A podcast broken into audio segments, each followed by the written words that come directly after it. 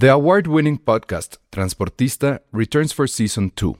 This time, we'll meet Beto Coral, who has lived his whole life in pursuit of one thing justice for his father, a police captain. Captain Coral was mysteriously murdered shortly after leading the search block that captured and killed notorious drug lord Pablo Escobar. Listen to Transportista Who Killed Captain Coral? Available on the iHeartRadio app, Apple Podcasts, or wherever you listen to your podcasts. Ryan Reynolds here from Mint Mobile. With the price of just about everything going up during inflation, we thought we'd bring our prices down. So to help us, we brought in a reverse auctioneer, which is apparently a thing. Mint Mobile unlimited premium wireless. Ready to get 30, 30, bit to get 30, bit to get 20, 20, 20, bit to get 20, 20, bit to get 15, 15, 15, 15 just 15 bucks a month. So, Give it a try at mintmobile.com slash switch. $45 upfront for three months plus taxes and fees. Promo rate for new customers for limited time. Unlimited more than 40 gigabytes per month. Slows. Full terms at mintmobile.com. Escuchas. Escuchas un podcast de Dixo. Escuchas a Dos tipos de cuidado. Dos tipos de cuidado. Con Arturo Aguilar y El Salón Rojo. Por Dixo. La productora de podcast más importante en habla hispana.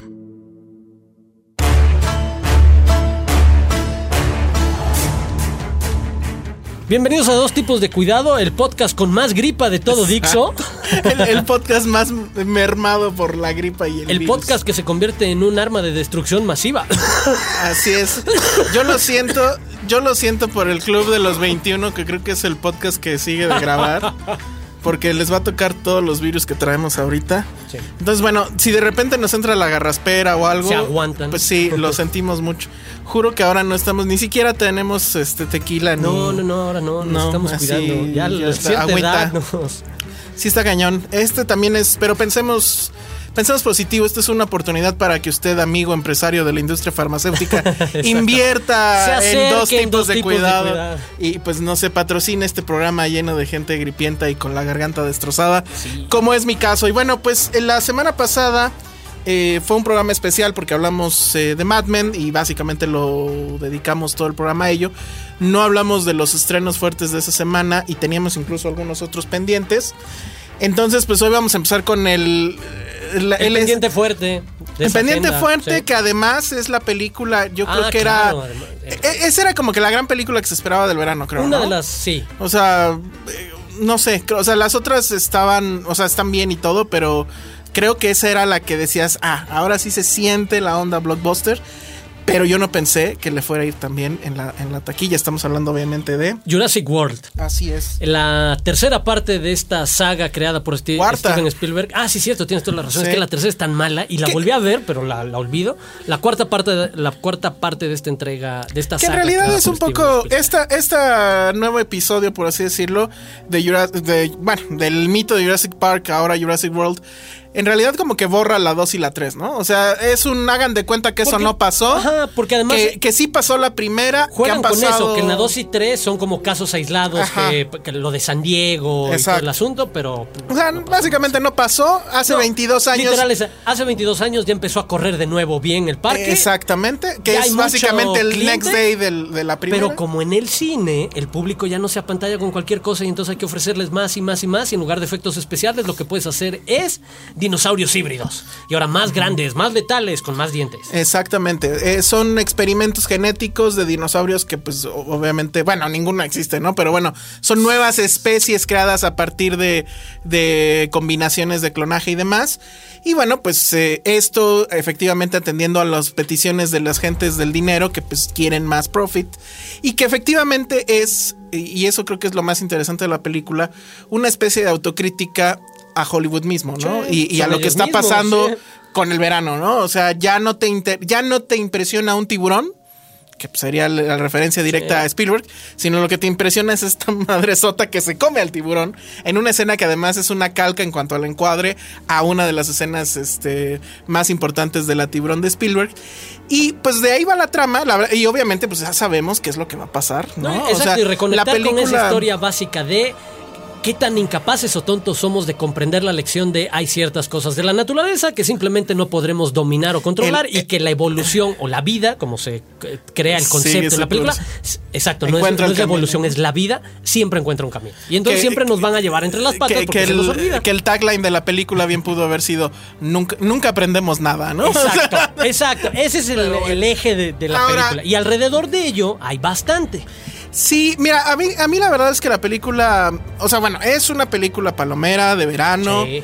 cumple con eso, pero yo sí me quedé muy, muy a disgusto con el trabajo de Colin Trevorrow, que bueno, primero gran misterio es qué vio Spielberg en este hombre. Esta es apenas su segunda película, la primera película que él había hecho y hace poquito, tendrá tres años, es una película indie digamos, entre romántico y ciencia ficción de, de un Safety not guaranteed.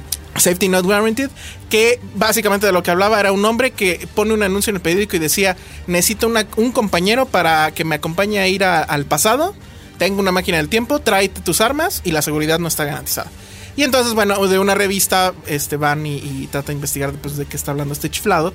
Y bueno, pues, tiene ahí un, un final que justo no hay es nada extraordinario. No hay nada extraordinario, la verdad. Entonces, ¿cómo es que Steven Spielberg, digo, a la, a la- a la distancia No es malo. y viendo la caja cómo quedó, el cierre de caja, que medio billón en un primer Sí, fin sí. de semana No, mundial. no, no, o sea, no. la verdad es que, bueno, creo que en términos como director, a mí me, mm, creo que hay muchas fallas ahí, sobre todo fallas espaciales. O sea, la película, todo momento los personajes están de un lado a otro y se desplazan como si no fuera facilísimo. Ah, claro. No, Cuando en la primera... of disbelief, o sea, de eso se trata el ejercicio de este tipo de películas. No, pero sí hay un problema ahí con el espacio, ¿no? O sea, de repente el dinosaurio está aquí, luego No, ya yo creo que su allá. problema es que para mí no, no es tanto esa parte de no creerle esa verosimilitud, de exagerarla demasiado, sino de querer tocar demasiadas cosas. Son demasiados temas alrededor de y ninguno profundiza. Todos son enormemente superficiales. Que yo creo eso es un Y eso es- problema. Es, su problema y eso es cierto. Creo que por eso en- engancha con tanto público,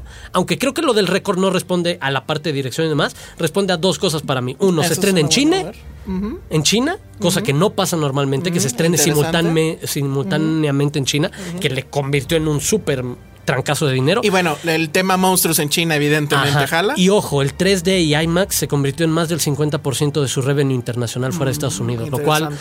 Hace que Ahora- la parte de romper el récord creo que va por ahí. Lo otro, por eso el de es superficial en ciertas partes. es que Este, muchos lo clichés. superficial. O sea, realmente me parece que es un director torpe. O sea, no cuida sus espacios. Todos los personajes, los, yo no sé si te pasó, pero yo ya no aguantaba a los pinches squinkles, que eran un remedo de los squinkles anteriores. Yo ya no aguanté a este hombre Chris Pratt, que todo momento está posando en la cámara, no actúa natural, como sí lo hizo en, en Guardians of the Galaxy. Que Ah, no, es otro registro. Aquí ya es el tema de. No mames, si aquí me la compran voy a ser Indiana Jones. Entonces, pues como que No sé, queriendo. no, no, creo que está inflado lucirse, como el héroe de acción que tiene que ser inflado. como la heroína ella. O sea, Sí, es- el tema de los que- tacones. Exacto, que todos ellos son caricatura de su propia Mucho, versión. demasiado, demasiado. Ajá, prototipo. y, y siento que al final. Porque ella es la mujer independiente que pone su carrera por delante, es una fregona y es capaz de controlar un parque así y no verse definida a partir de Siempre tener en familia o no. Exacto. Ajá, que al final eso también está como que raro. Bah, no raro, pero bueno. Es contradictorio con, la, con el espíritu del personaje que al final necesita de un güey. Ah, no, es que eso es lo que te digo. ¿no? Necesitan recurrir eventualmente a todas Al las cliché. fórmulas y clichés, que es el cliché de los hermanos que se encuentran a través de la aventura, que es totalmente Spielbergiano, el asunto de, de esta dama, Los el asunto lo- de los- los lo- el los gratuito de lo de los papás, o sea, lo del divorcio es una tontería del guion. Y no, y lo, y lo mismo, o sea, tiene todas las, las características del cine Spielbergiano, Ajá. pero mal. O sea, el tema de, de estas personas, que es lo que pasaba en Jurassic 1, ¿no? Que era estos güeyes que odian a los niños y que en, la, en el peligro y la aventura, pues se van a convertir en los protectores de los niños Sí, y se van sí, a sí. convertir eventualmente, pues, en buenos padres, aunque ni siquiera sean sus hijos, que es lo que pasa con, con el personaje de eh, eh, Dallas Howard, ¿no? Eh, la hija de John Howard y que como De bien Ron dice, Howard, de Ron Howard, perdón, y que como bien dice Ernesto Díaz Martínez, es su obra maestra, ¿no? Porque está guapísima Sí, la sí, sí. tipa, eso quien, ni quien se lo niegue. Pero la verdad es que yo sí veo demasiadas torpezas que me rompieron la experiencia. Hay grandes momentos, sobre todo rumbo al final. Sí. Hay, eh, no queremos contárselos, pero sí hay al final hay una hay dos secuencias de acción bastante buenas. Hay una secuencia que en el tráiler se veía muy estúpida, que es esto de que van en, en la moto Chris Pratt Ah, con los Velociraptors, pero ya la ves en la película y en el contexto, está muy, muy, muy chido. Y cerrando, es, digo, de mi parte coincido contigo en, creo que hay de repente cierta torpeza en algunas cosas, pero creo que también, y, y respondiendo, entre comillas, a lo que decías al principio de... ¿Cómo se les habrá ocurrido poner a Trevor Noah ahí como Spielberg? Pero creo que al ser un chavo tan inexperto, entre comillas, o sea, con tan poco, se vio empujado a querer hacer muchos. Y la película está llena de homenajes a Spielberg y a películas por todo, lo cual es divertido, porque estoy yo seguro de que se me pasaron un montón y que había de todo tipo. Y creo que por estar poniendo eso, se le va la mano de director de hacer las cosas bien. Por ejemplo, está la torpeza de repetir esta icónica escena, secuencia de ver en el reflejo del retrovisor al, a- al tiranosaurio corretan- correteando, pero que si no tienes la leyenda de los objetos están más cerca de lo que aparentan, no tiene ese punch tiene. extra. Si nada más es el espejo en blanco, no es lo mismo. Yo eh, digo, algunos dicen que es, o bueno, algunos leen que hay un homenaje a Spielberg. Yo lo que creo es que es un intento de clonaje de Spielberg, que lo único que termina haciendo, pues es que estimemos más a, a Steven, ¿no? Porque es bueno, aún ya aún ahorita de su edad, lo que sea, es un director que sigue Ah, no, creciendo. bueno. Y creo que queda claro que Jurassic Park, este, Sí, yo sí creo que le faneó. Creo que, Sí, que sí, jugó a, a ser fan y a quedar bien de. ¿Viste, ¿Viste que te lo puse como querías y demás? No lo hiciste tú, pero lo puse como si lo hicieras tú. Y, y, y peor fanearon los fans de Jurassic World porque ahora ya están diciéndole a Colin Trevorrow que qué onda con Star Wars, que si no se Ah, avienta cálmense, o sea, una, todo pues una vez a un día a la vez, ¿no? O sea, la verdad es un muy buen producto de entretenimiento, la pasas bien, pero Ahora- hasta ahí creo, o sea. Eh, voy a hacer una pausa para promocionarme como eh, como ah, gente de publicidad para las campañas políticas. Se me ocurrió un bonito spot donde Margarita Zavala, así con su Con con, tacones y eh, el vestido este blanco, vaya a cucar a un T-Rex y el eslogan sea lo volveremos a sacar de los pinos. Eh, Mira, ¿qué tal? mira, mira. ¿Qué tal? Toma Tiene, eso, eh, don tiene. Draper. Bueno, pues hasta ahí. Tiene, tiene por dónde trabajarse esa idea, ¿eh? Hasta Tiene ahí- futuro. Hasta ahí Jurassic Park. Escuchas, Escuchas a dos tipos de cuidado. Dixo. Y vámonos con otra que para mí sí fue una gran sorpresa, porque la, bueno, la verdad es que yo no daba un quinto. Yo no he a ver, Vas. De este. Ay, se me fue el nombre, ahorita lo recordamos. Pero es eh, esta película que es una. Está entre la parodia, la farsa, a las películas de, de acción tipo James Bond, de, de- de agentes especiales como Misión Imposible y demás. Dirigida por Paul Feig, que es el mismo director que Bridesmaids. Y retomando de nuevo pues, a su actriz fetiche, Melissa McCarthy, que ustedes pues, lo ubican bien, es esta actriz regordeta y demás. Y que bueno, yo pensé que la película se iba a ir pues por la fácil y hacer chistes pues referente a su físico, referente al... Si es el pez fuera del agua, evidentemente, porque bueno, esta mujer que sí estudia para espía, pero que decide quedarse tras el escritorio como la escucha, por así decirlo, de otro agente, que en este caso es Jude Law, y que pues es como si fuera el 007. Un 007. Pero ella está desde Langley, suponemos, desde una agencia, de- desde un lugar de la CIA, le está diciendo por un chicharito que trae eh, eh, este Jude Law, le está diciendo lo que ella ve en el satélite, entonces le dice, aguas porque a la derecha vienen los malos y a la izquierda te puedes meter y, y ahí te puedes resguardar y etcétera, ¿no? Entonces obviamente ella está enamorado de este hombre y pues por circunstancias que no viene al caso mencionar, va a tener que entrar ella a campo. Pero justamente su jefa, que es mujer, se da cuenta que ella efectivamente está completamente calificada, si no es que sobrecalificada para estar en campo. Y ella, ella le dice, ¿por qué nunca lo intentaste? Y le dice, bueno, pues porque creo que este hombre era mejor que yo y decidí quedarme atrás, ¿no? Que ese es como que el tema, el gran tema de la película en realidad. Es una película de humor completamente disparatada, que la verdad es que te estás riendo en todo momento, pero sí tiene una agenda feminista, no feminazi, que, que lo hace mucho, muy, muy, muy agradable. Creo que el otro gran tema con la película es eh, la participación de Jason Statham, que bueno, pues ustedes lo recordarán por N películas de acción. Aquí hace lo, lo propio, pero en una autoparodia que es francamente deliciosa. Yo creo que este es si no es su mejor papel, no sé, tampoco me ha aventado toda la filmografía de este hombre. Yo creo que sí está en el top 3 fácil. Es realmente bueno haciendo, haciéndose burla de sí mismo y haciéndola de este agente imposiblemente bueno y tremendamente eficaz en teoría, aunque en la realidad pues vamos a ver todo lo que le sucede. Gran, gran sorpresa, es una comedia muy inteligente eh, que tiene muchas referencias obviamente a, a Bond, pero que además, insisto, en el personaje de eh, Melissa McCarthy tiene todo este sabor feminista eh, de, un asunto de cómo las mujeres, ellas a veces solitas, pues se hacen hacia un lado porque dicen, bueno, los hombres son los que deberían de estar ahí o son los que deberían de poder y pues no, aquí hay todo, hay, hay mucho más atrás, ¿no? Y por último nada más decir... Y se me antoja mucho verla, de hecho he leído cosas en muy serio, buenas eh, por lo menos creo que existe en mi top 3 del verano. Ahorita vamos a hablar de cuál es la, para mí, la número 2.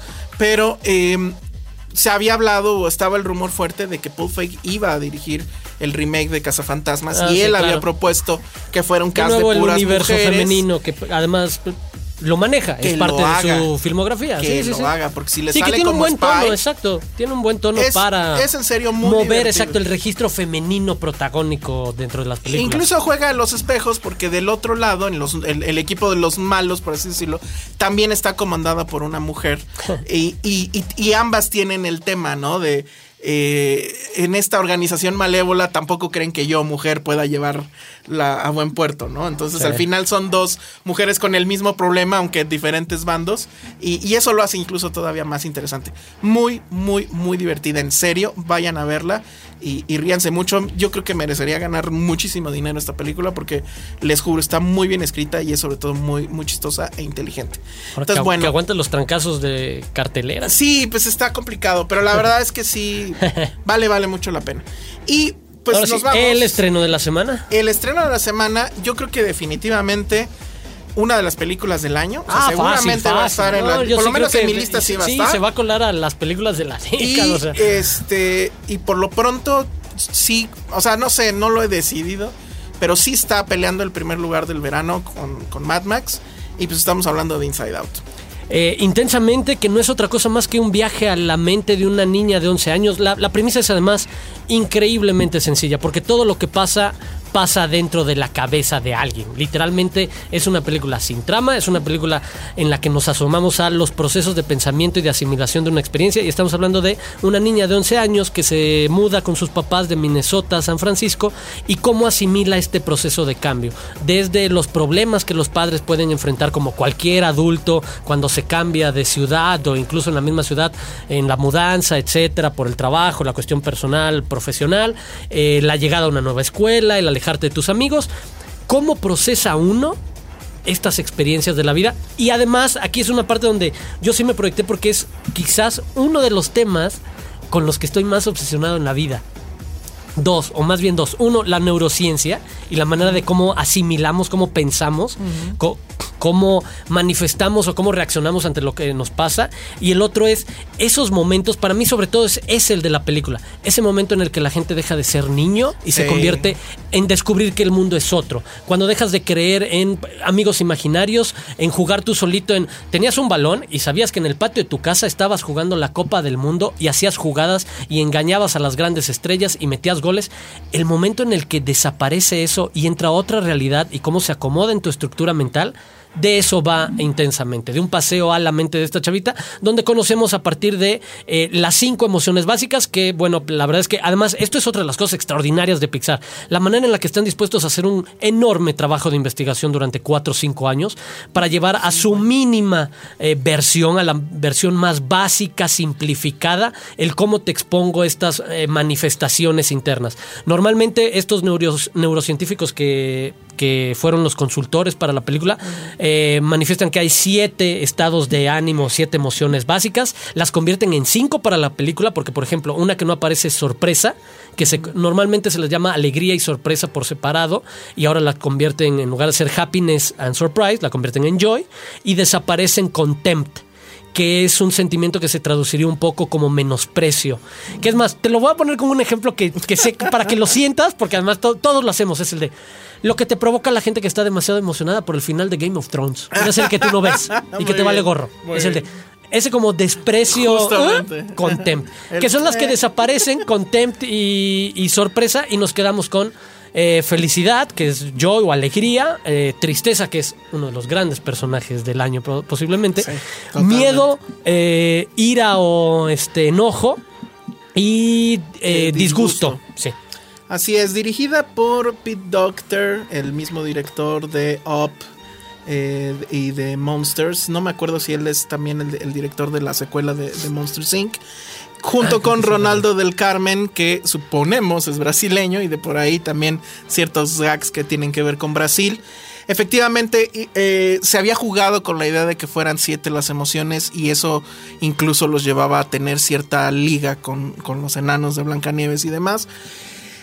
La verdad es que es, eh, es abrumadoramente simple. Efectivamente, Es podría imposible ser. no verse, o sea. Es imposible no verla, pero además Es es, imposible no terapia. verse. Es una ida a terapia, pero además es un tema muy simple. O sea, la trama es muy, muy simple, pero las implicaciones que tiene detrás la trama y todas las implicaciones que tiene para el personaje principal son de una complejidad absoluta que Aquí eso es el- no hace que la película sea difícil de entender ni un segundo. No, no, el guion está en el clásico eh, en el clásico método Pixar completamente depurado, destilado diría yo, Sí.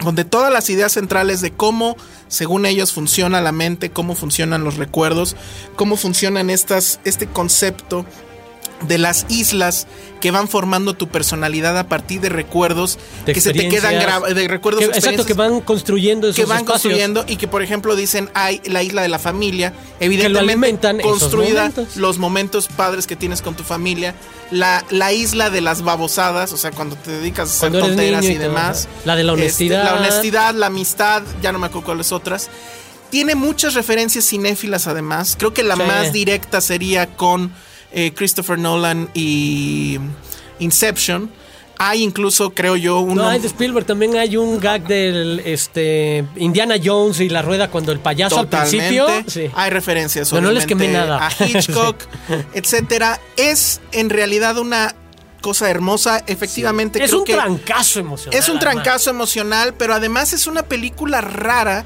en el sentido de que usualmente es, como yo dije en, un tweet, y voy a intentar explicarlo sin ser muy spoiler, decía yo, es el anti-Tomorrowland, porque si en Tomorrowland el tema era el optimismo, de ver para adelante, de que no, o sea, no, no caer en este asunto negativo y demás, esta es una película que a los niños les dice, básicamente, está bien estar triste.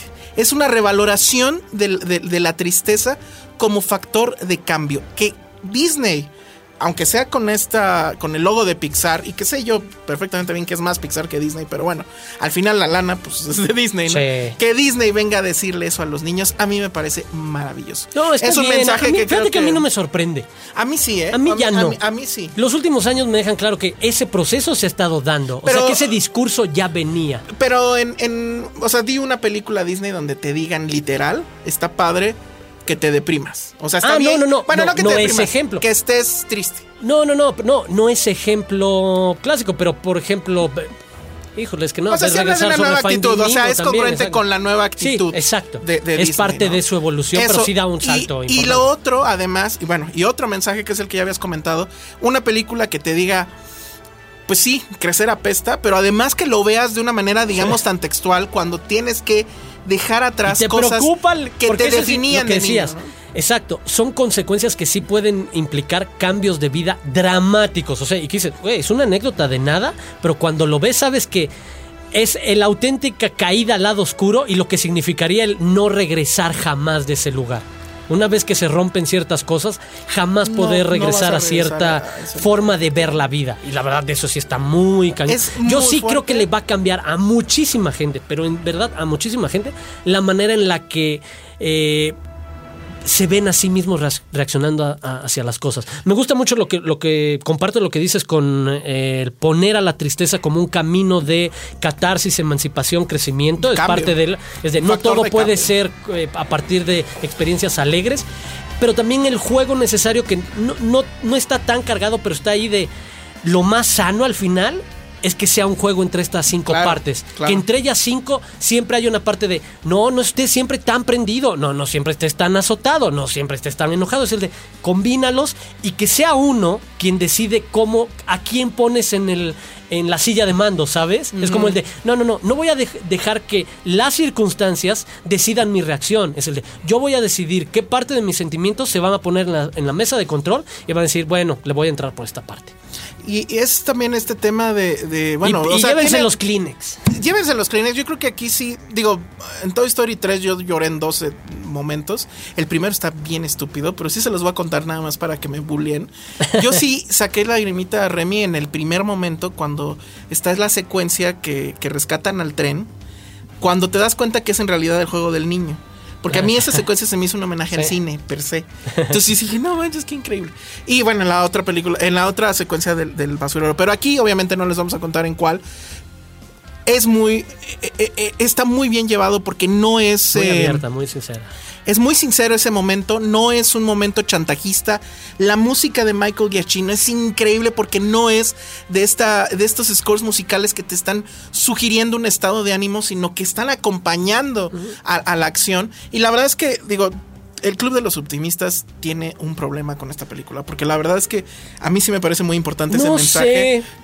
Eh, eh, sobre todo por el tema de, de- de la tristeza, ¿no? Yo creo que. No, sí pero creo que es eso mismo, ¿no? Creo que el club del optimista podría entender que podría ser mejor club si acepta esa parte. Claro, o sea, Sí, sí, tendría sí. que re- por eso digo, tiene problemas, pues se tendría que replantear eh, esa, esa situación. Sí, es ver la foto más Los grande. personajes están perfectamente bien definidos, la película está llena de eh, Vale la pena verla colores. varias veces porque sí está llena de... Si y como pasa en Pixar, los easter eggs, que son estos regalos Sí. escondidos, van a pasar semanas y los iremos descubriendo.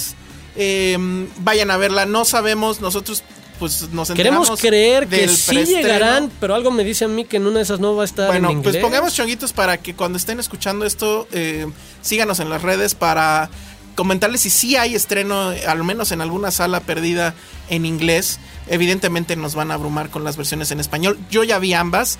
La verdad es que está bastante bien. No, sí, Prácticamente han no se pierde doblaje, nada. la verdad. Pero eh, sí conviene mucho verlo en el idioma original.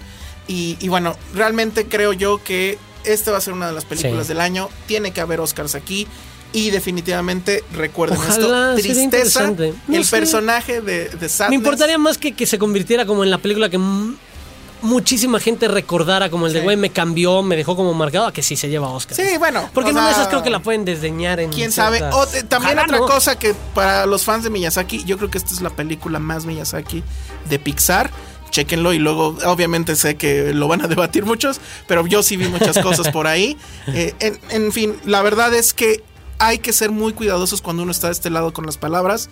A veces nos eh, gana la emoción, pero yo creo que aquí sí vale la pena decir que Para es una mí, master. eh, esa es la lección de, de Inside Out, es el de sin emoción, que es como el truco de, o sea, emparejando las cinco emociones, si vayan a verla, en verdad vale muchísimo la pena. No crean que es como el de el hype, no es el de no. van a sacar algo de ese viaje.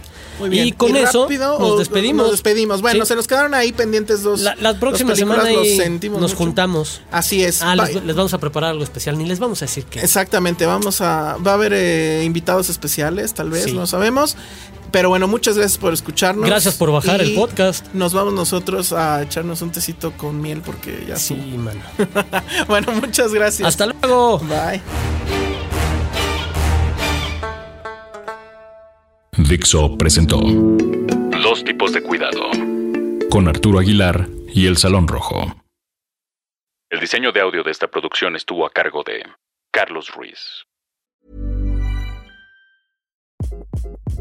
Hi, this is Craig Robinson from Ways to Win, and support for this podcast comes from Invesco QQQ, the official ETF of the NCAA. Invesco QQQ is proud to sponsor this episode and even prouder to provide access to innovation for the last 25 years. Basketball has had innovations over the years too. We're seeing the game played in new ways every day. Learn more at Invesco.com slash QQQ. Let's rethink possibility. Invesco Distributors, Inc.